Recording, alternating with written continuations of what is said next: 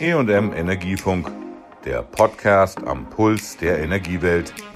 Willkommen zur neuen Folge. Ich bin Susanne Harmsen, Redakteurin beim Fachverlag Energie und Management.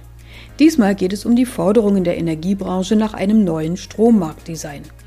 Es soll noch in der ersten Jahreshälfte auf einer Plattform besprochen werden, versprach Bundeswirtschaftsminister Robert Habeck von den Grünen. Laut Brancheninsidern soll die Plattform für das neue Marktdesign am 1. März starten. Warum überhaupt Veränderungen nötig sind, erläutert der Hauptgeschäftsführer des Verbands Kommunaler Unternehmen VKU, Ingbert Liebing. Für die Energiewende sind ganz erhebliche Investitionen und viele zusätzliche erneuerbare Energienanlagen notwendig. Die wird es nur mit attraktiven gesetzlichen Rahmenbedingungen und mit Planungssicherheit geben. Das ist zwingende Voraussetzung dafür, die für den Ausbau notwendigen Investitionsgelder auch aufzubringen. Unter den heutigen Bedingungen investiert doch kaum jemand in den Bau von Kraftwerken, die nur wenige Stunden im Jahr laufen und die sich nur in diesen wenigen Stunden mit äh, Spitzenpreisen amortisieren müssen. Wenn wir bis 2030 wirklich zu 80 Prozent unseren Strom aus erneuerbaren Quellen beziehen, braucht es eine Sicherheitsbereitschaft. Bioenergie oder Wasserkraft können zwar wetterunabhängig zur Verfügung stehen, den Löwenanteil liefern aber Photovoltaik und Windkraft. Und da gibt es immer Zeiten, in denen keine Sonne scheint oder kaum Wind weht. Für diese wenigen Stunden im Jahr sollen auch nach den Plänen der Bundesregierung Gaskraftwerke bereitstehen und einspringen. Zunächst aus Erdgas, später aus klimaneutralen Gasen wie Biogas oder Wasserstoff sollen sie eine eventuelle Stromlücke füllen. Allerdings taugt dafür das heutige Strommarktmodell nicht mehr. Denn nach ihm rentieren sich solche Millioneninvestitionen nur, wenn kontinuierlich Strom erzeugt und bezahlt wird. Ingbert Liebing fordert, eine schnelle Energiewende braucht auch eine Reform des Strommarktes. Und dafür sind drei Punkte wichtig. Attraktive Investitionsanreize, Planungssicherheit für Investitionsprojekte und angepasste Erlösmodelle. Je mehr wir auf volatile erneuerbare Energien setzen, umso wichtiger wird Versorgungssicherheit mit verlässlichen Erzeugungskapazitäten und das muss angemessen honoriert werden. Auch eine Enervis-Studie im Auftrag des Branchenverbandes Zukunft Gas kam zum Schluss, dass Deutschland ohne Zubau von Kraftwerken und Speichern bei einem Kohleausstieg 2030 nicht genug Strom produziert. Daher solle ein Kapazitätsmarkt dafür sorgen, dass sich der Bau auch von Reservekraftwerken lohnt. Ab 2030 sollen auch die heute noch laufenden Kohlekraftwerke allmählich vom Netz gehen, schon damit Deutschland seine Treibhausgasemissionen wie versprochen mindern kann. Seit das Gassparen wegen der fehlenden Lieferungen aus Russland nötig wurde, mussten Kohlekraftwerke mit einer Leistung von 6500 Megawatt zurück ans Netz. Deshalb stiegen 2022 die Emissionen aus der Energiewirtschaft erstmals seit Jahren wieder an. Nicht nur neue Erzeugungseinheiten werden für eine stabile Stromversorgung auch im Jahr 2030 gebraucht. Auch Speicher und der flexible Verbrauch könnten helfen, die Versorgung stabil zu halten.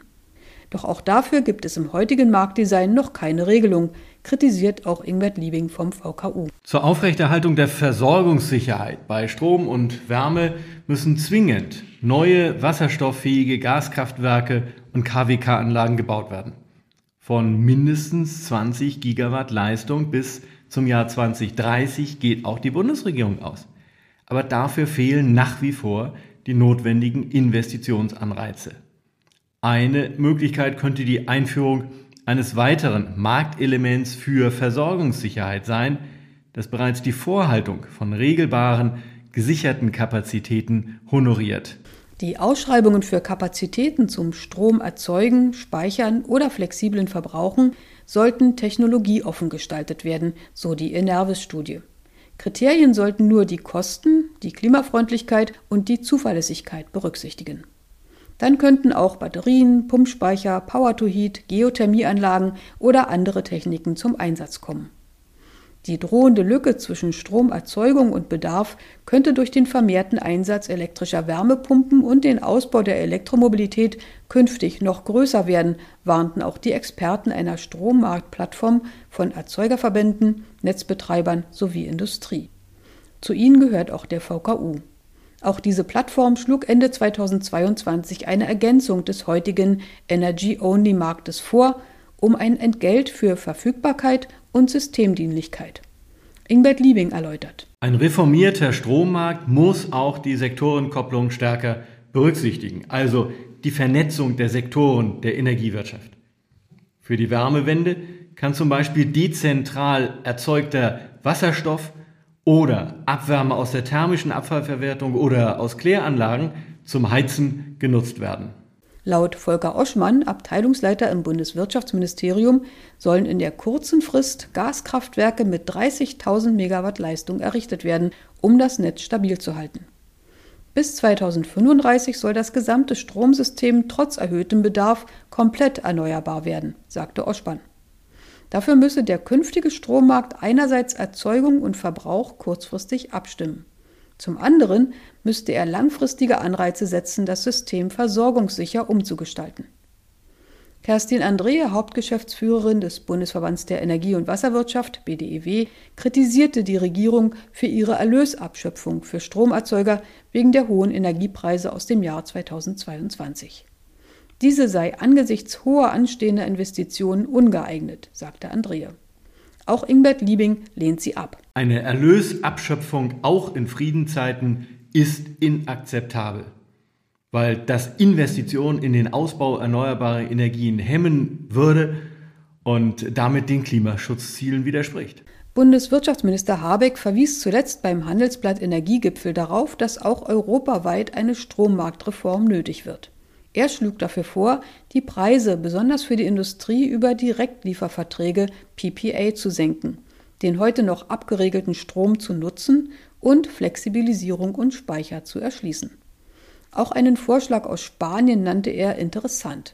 Danach sollen die fossilen Kraftwerke in einem Kapazitätsmarkt laufen, der Zubau der erneuerbaren Anlagen sich aber über Differenzverträge CFD finanzieren.